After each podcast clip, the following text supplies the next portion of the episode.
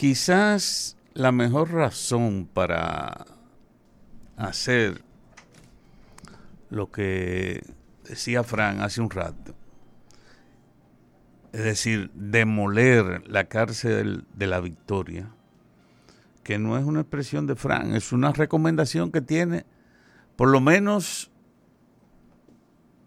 35 años. Eh, a ver, más. Yo creo que casi 40. Tenemos 24 años de este siglo. Y yo estoy hablando del 86.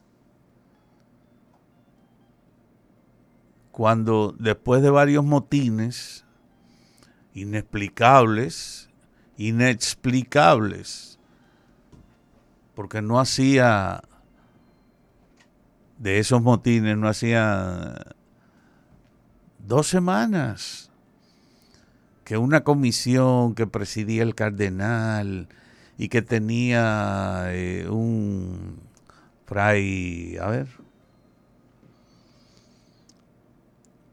no me voy a acordar así rápido del nombre, pero sí, Jiménez Richardson, fray Jiménez Richardson,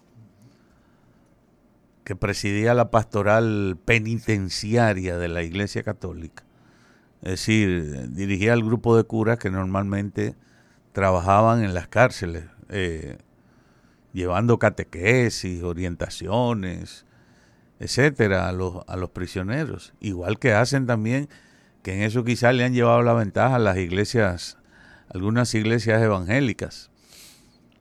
Bueno, pero desde aquel tiempo se sabía que cual que fuera el alcaide de la prisión de la Victoria, ese iba a ser, ese iba a ser el jefe y coordinador del negocio o de los negocios que había y que funcionaban dentro de la de la cárcel de la Victoria particularmente, la penitenciaría general en un lugar un poco inhóspito cuando se creó, de difícil acceso para cualquiera, por ejemplo, en la ciudad, y para cualquier otro sitio, porque la carretera era malísima y ni se diga. Un modelo de ergástulas eh, de, de las que tenía Trujillo.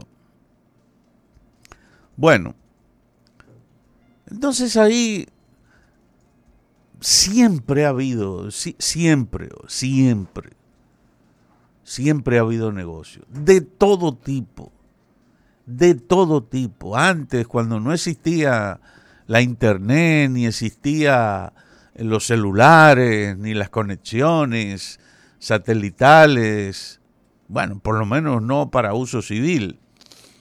Eh, y que lo que se usaba era otras cosas, eran otros los negocios. Siempre ha habido drogas funcionando ahí. Pero en la, en la, en la penitenciaría de la Victoria funcionaban galleras, dos galleras. Ahí se manejaba toda la, semana.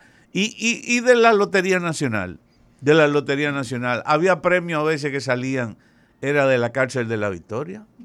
Y llegaban a Nueva York y de Nueva York llamaban aquí para dar el número. No era de Nueva York, no es que fulanito se enteró allá, no. Salía de la, de la Victoria. Ahí se enteraba alguien de cuál era el número que iba a salir. Y había un banquero, había varios banqueros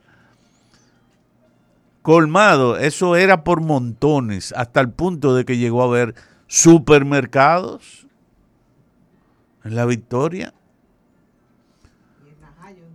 Óigame, y en todo tiempo, mientras, bueno, quizá como dice el dicho, cualquier tiempo pasado fue mejor.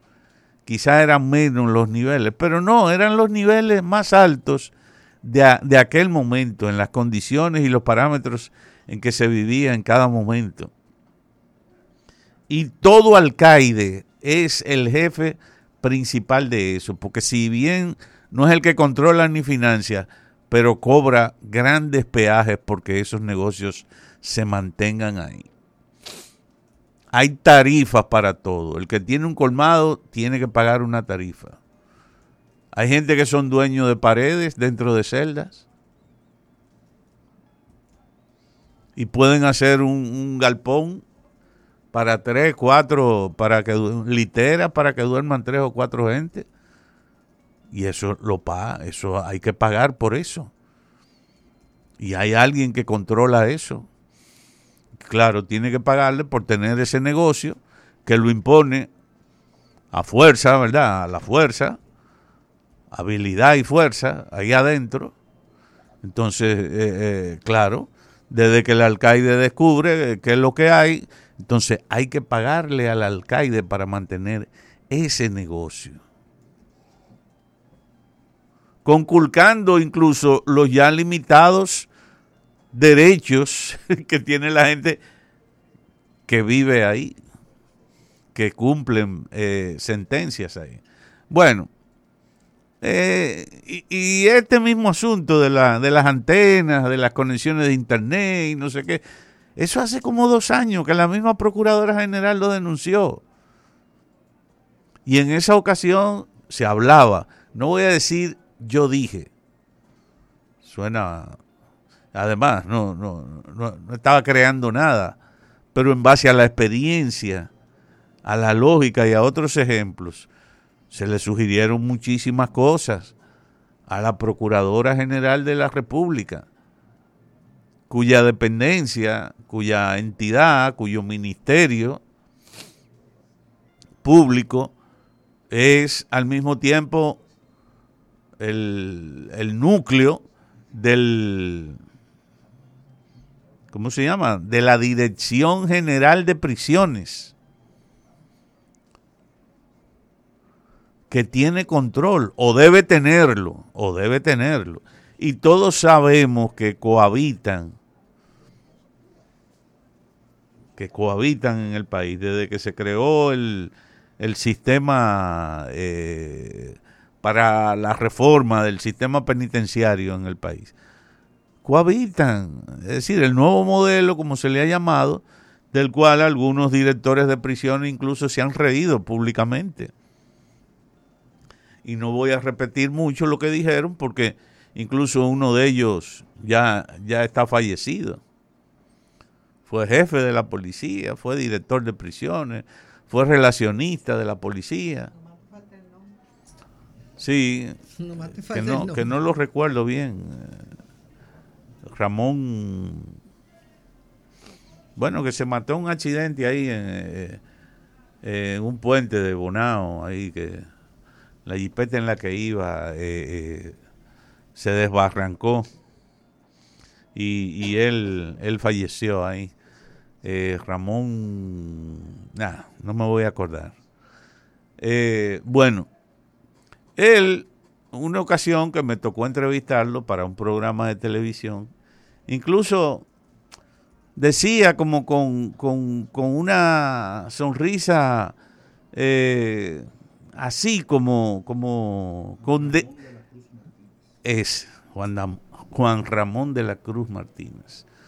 Ese, en presencia de, de, de, Roberto Santana y de otras personas que formaban parte en ese entonces del consejo o de la reforma del sistema penitenciario, se reía como así, un poco condescendiente, como lastimosamente.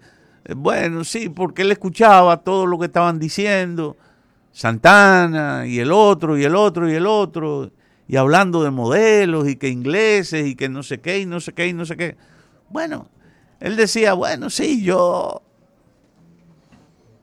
le, le celebro, le alabo el optimismo, ¿verdad?, que tienen estos señores, así mismo, delante de ellos, porque la verdad es que él, que fue relacionista de la policía, llegó a ser jefe de la policía también, breve, breve, por breve tiempo, pero eh, él decía, o sea, él conocía la mecánica interna de la policía, la filosofía, la mentalidad. En fin. Entonces ahora estamos escuchando muchas de estas cosas de nuevo y cada vez que se habla de eso uno nada más dice como que, bueno, más de lo mismo. Gracias. Gracias, señor Irujo. Pausamos y volvemos con el capitán Ortecho y Tráfico Expreso.